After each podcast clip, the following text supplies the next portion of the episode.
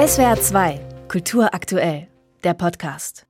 Die Bundesrepublik entschuldigt sich zum ersten Mal und bittet um Vergebung. In deren Namen hat das gestern der Bundespräsident Frank-Walter Steinmeier getan, am 50. Jahrestag des Olympia-Attentats. Am 5. September 1972 wollten palästinensische Terroristen mehr als 200 Gefangene in Israel und die RAF-Terroristen Andreas Bader und Ulrike Meinhoff freipressen und nehmen dafür Geiseln. Der Befreiungsversuch endet in einem Blutbad. Elf Mitglieder des israelischen Olympiateams und ein deutscher Polizist sterben. Schon da habe Deutschland versagt, erklärt Steinmeier nun, aber auch danach bei der mangelnden Aufklärung, dem unwürdigen Umgang mit den Hinterbliebenen der israelischen Opfer.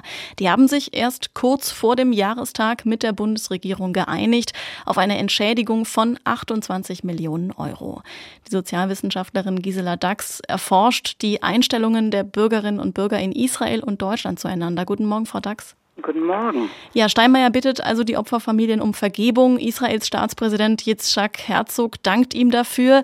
Seine Rede sei mutig und historisch. Die Zeichen stehen auf Versöhnung, oder? Ja, also die Rede, wenn man das heute Morgen in den Nachrichten nochmal so verfolgt hat, hat sehr großen Eindruck gemacht. Also Steinmeiers Rede hier in Israel.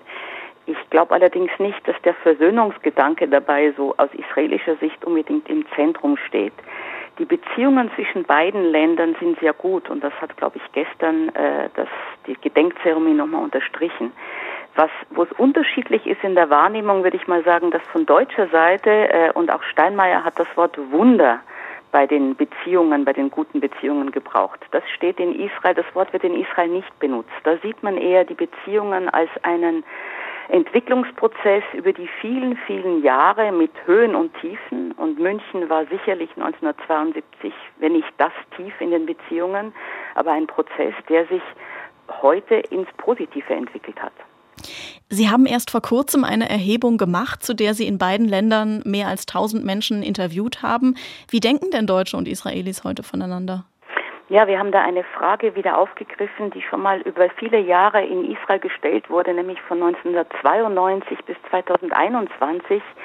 Äh, also die letzte 2021 war unsere, also meine Erhebung, und zwar die Frage, ob Israelis die Beziehungen zu Deutschland als normal betrachten. Äh, und da war es sehr erstaunlich zu sehen, wie, wie kontinuierlich der Prozentsatz angestiegen ist. Zuletzt ist er jetzt wieder auf dem Level von 2002, also auf 70 Prozent der Israelis halten die Beziehungen für normal.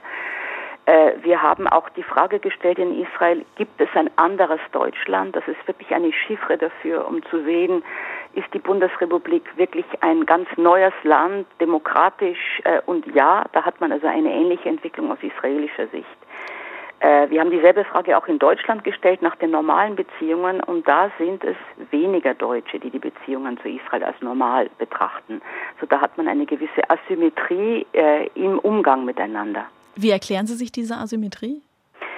Naja, man ist heute äh, äh, bei einer interessanten äh, ja, Ungleichzeitigkeit, Ungleichzeitigkeit angekommen. Das heißt, also man kann fast sagen, dass Israelis Deutschland gegenüber sehr viel offener sind und ein besseres Deutschlandbild haben als umgekehrt.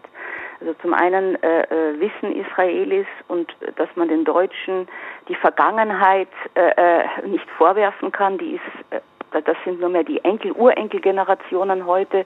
Man kann von Verantwortung für die Vergangenheit sprechen, aber keine direkte Verbindung daher. Das wird auch kein Israeli tun.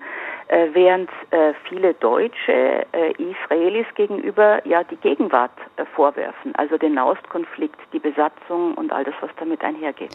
Beeinflussen denn die antisemitischen Vorfälle in Deutschland die Wahrnehmung in Israel oder eben auch die Diskussion um Antisemitismus auf der Documenta? Also die liegt zwar außerhalb ihres Untersuchungszeitraums, mhm. aber die Diskussionen werden ja sicher auch in Israel wahrgenommen. Ja, das ist eine interessante Frage, weil wir haben auch bei unserer Umfrage so ein Ranking machen lassen, also wo in Europa man Antisemitismus als die größere oder größte Gefahr sehen würde. Und da äh, steht zum Beispiel Frankreich ganz vorne an der Spitze und Polen. Und dann noch kommen noch einige andere Länder und dann kommt Deutschland eher erst weiter hinten. Also in der, in der Hierarchie ist Deutschland nicht die größte Sorge äh, äh, für Israelis, was Antisemitismus angeht. Ganz kurz zum Ende unseres Gesprächs ist das dunkle Kapitel des Olympia-Attentats mit dieser Entschuldigung und der Entschädigung abgeschlossen? Denn man könnte ja sagen, jetzt steht der Trauer vielleicht nicht mehr die Wut im Weg darüber, dass dieses Attentat 50 Jahre lang verdrängt wurde. Also ich würde schon sagen, die Art und Weise, wie offen und wie klar äh, äh, sich die deutsche Seite hier ausgedrückt hat. Also im Grunde ist all das dreierlei passiert, was, was, was wichtig war, was offen war. Also die Entschuldigung, die Entschädigung und vor allem eben auch die Anerkennung und die Aufarbeitung äh, äh der, der Geschichte, die ja jetzt in einer gemeinsamen Historikerkommission geschehen soll. Ich glaube schon, dass damit, also man hat heute Morgen die eine der Witwen im Radio gehört, die also schwer äh, beeindruckt war und gesagt hat, jetzt kann sie also ganz guten Gewissens wieder nach Israel zurückfahren. Das sagt die Sozialwissenschaftlerin Gisela Dax in SWR 2 am Morgen. Heute Morgen ab 9 Uhr redet Israels Staatspräsident Yitzhak Herzog im Bundestag über das deutsch-israelische Verhältnis. Ich danke Ihnen sehr fürs Gespräch, Frau Dax. Danke auch. SWR 2 Kultur aktuell. Überall, wo es Podcasts gibt.